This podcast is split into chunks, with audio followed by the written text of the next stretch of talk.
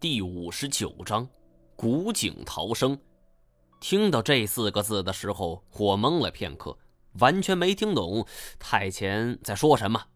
道士金锁一拍大腿：“我操，面南侠，你说的对，咱们这是遇到同行了。”我更糊涂了。我跟金锁虽然在三处古墓里是出生入死，但完全不是一个行业的。什么叫同行？金锁见我是一脸的疑惑。对我说：“哎，这千眼黄沙呀，是古墓中常用的一种防盗手段，在战国时期就有了。最典型的，我想想，哎，那叫什么来着？啊，对，叫郭庄楚墓。啊，这座墓呀，就在河南的上蔡，我还亲自去过一回。这座墓可不简单。”而没说上两句，他又开始剧烈咳嗽起来。我让他长话短说，免得吸入更多的强碱粉末。但他摆着手，没事，啊，没事，咱接着说啊。这郭庄楚墓呀，是个战国墓，据说大大小小被盗了十几次，可是里边东西呢，大部分都还在。你知道这是为什么吗？我们每一个人为了避免身体遭受更大的伤害，每一个人都没说话。金锁讨了个没趣儿，没人应和他，但他还是继续说道。这个郭庄楚墓呀，采用的是积沙积石的方法，而当盗墓者挖洞挖到积沙层，沙子就会流到洞里边，而且这种沙子流动会带动石头塌方。这些石头小的有几斤，大的得有几百斤呢。你想一想，你要是在墓室里边突然遭了这几下，哼，那得爽歪歪呀！因为这招确实实用，以至于很多人都用过这一招。行话就叫做千眼黄沙，传说武则天的乾陵也是这么安排的。我让金锁连忙少说两句，同时心里在揣测呀。听金锁的表述，千眼黄沙是古墓中比较常见而且十分实用的一种机关。眼前我们的局面就好像是被困在了古墓的墓室之中，头顶就是千眼黄沙的机关所在。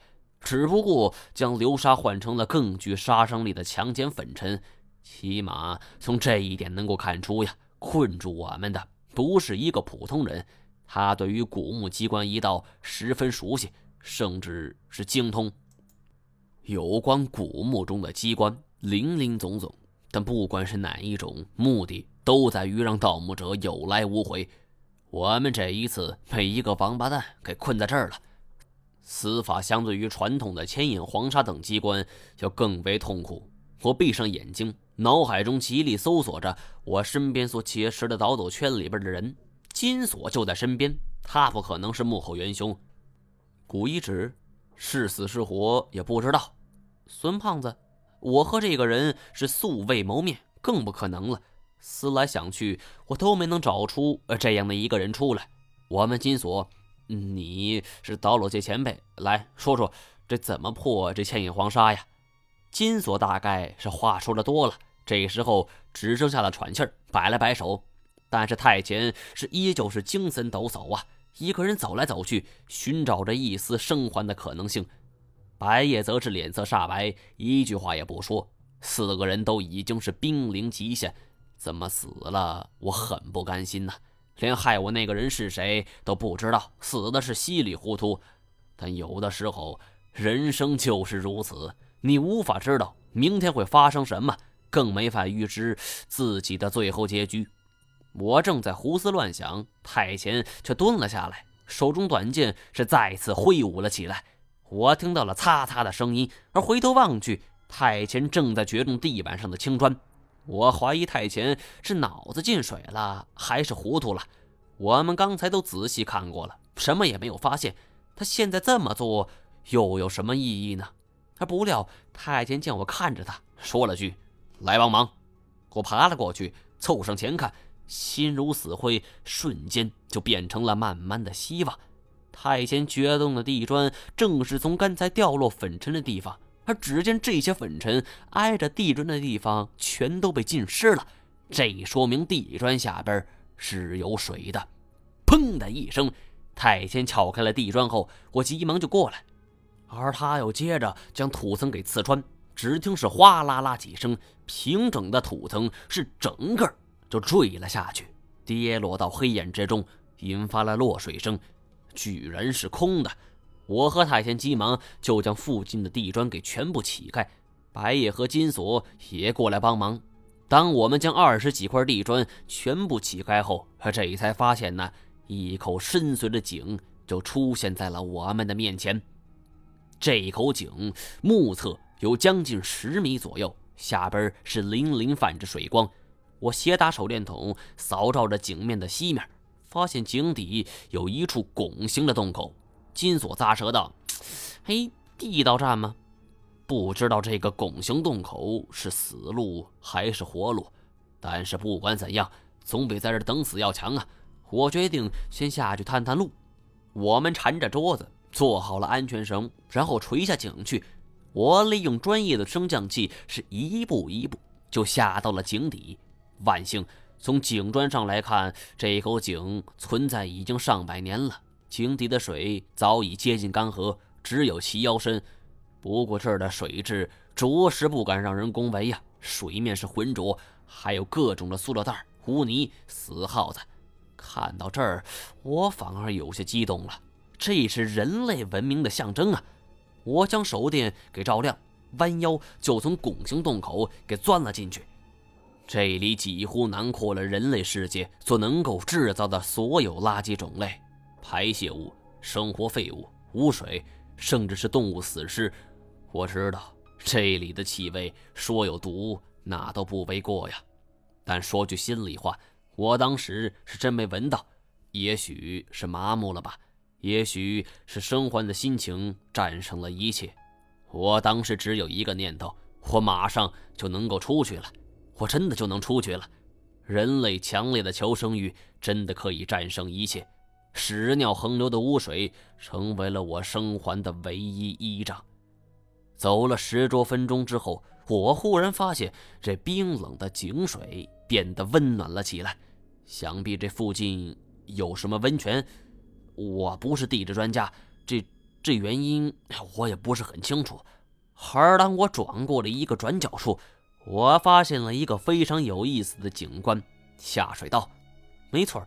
这里就是城市中独有的下水道结构，而顺着下水道，我们就可以返回地面。我几乎是一路小跑就给跑了回去。这种动作在齐腰深的水中是滑稽至极。冲到井底，我给大家打亮了信号，三个人就依次下来，然后跟着我的步伐就来到了下水道。虽然这里的空气是依旧臭烘烘的，但总比强奸粉末味道那要好的许多呀。大家的心情也都轻松多了。金锁吐了两口口水，摸摸嘴巴，说道：“呸！妈的，天不亡我，天不亡我呀！”这种感觉十分微妙，像是自己重新投胎，再世为人。我们在下水道中穿行了许久，井水变得是越来越温暖。金锁打趣问：“是谁尿裤子了？”而白夜则解释说道：“这里临近巴彦卓尔市的玛瑙湖了。”而附近有一座火山，水温的变化应该就是火山作用。金锁嘴巴则是已经闲不住了。嘿，咱哥们这四个在下水道中走来走去的，能凑成忍者神龟了。但是水温要再升高的话，啊，搞不好就是一盆王八汤啊！我故意逗他，哼，再废话，我们就把你给丢下来，你自己在这儿慢慢熬汤吧。而话未说完。海谦停住了脚步，抬头往上看去。我们循着目光望过去，头顶下是投上了两道细细的亮光。井盖，长这么大都没见过这么可人的井盖啊！爬上梯子，这是我们的最后一丝力气了。顶开井盖后，发现已经是夜里很深了。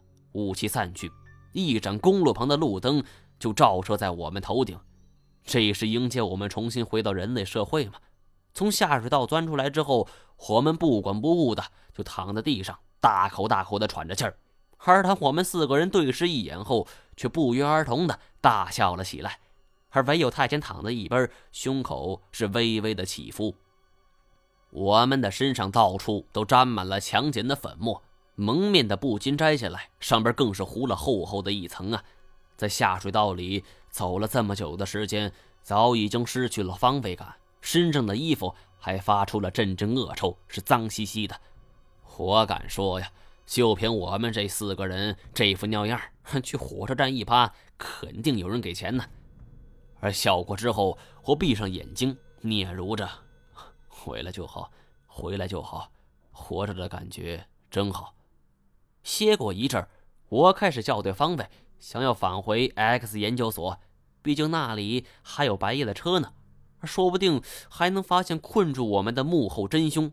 我提议要返回去后，大家都没意见。金锁更是恨得咬牙切齿啊，连声说：“哼，回回回，必须回去！他奶奶的，捉住这孙子，老子要把他泡在化粪池里边！”我去。方位校顿完毕之后，我们朝着 X 研究所的方向就进发了。我原本以为在下水道行进的这一段时间是我有史以来走过最艰难的一段路，但是现在才发现呢，在体力耗尽的情况下，夜里行走在戈壁之中，而且不知道还要走多远，这才是最受煎熬的。走走停停，当我们再次见到熟悉的高岗之后，已经是三小时之后了。站在高岗之上，X 研究所依旧静静地耸立着。看上去像是什么也没发生，历经了两世为人，如今再看上去，觉得在夜幕笼罩下的研究所是格外诡异，而看上去就如恐怖片中所出现的鬼楼。破碎的玻璃窗映着月光，残破的碎花窗帘随风摆动，而又想起那位大姐姐死而复生的情景，任何人都会觉得不寒而栗。大家都看着我。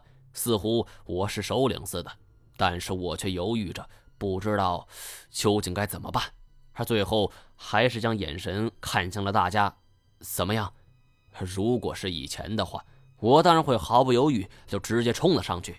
但是这一刻，我竟然有些怂了。这种怂不是心理上的，我只是觉得能够利用千眼黄沙困住我们的，绝对不是一个一般人呢。而且我的第六感告诉我，他会是一个熟人。我虽然不相信所谓的第六感，但是此刻这种感觉已经十分强烈。我手脚冰冷，甚至还在微微的颤抖。我潜意识里祈祷，不要是他，不要是他。我最害怕的一幕，困住我们的，是我自己。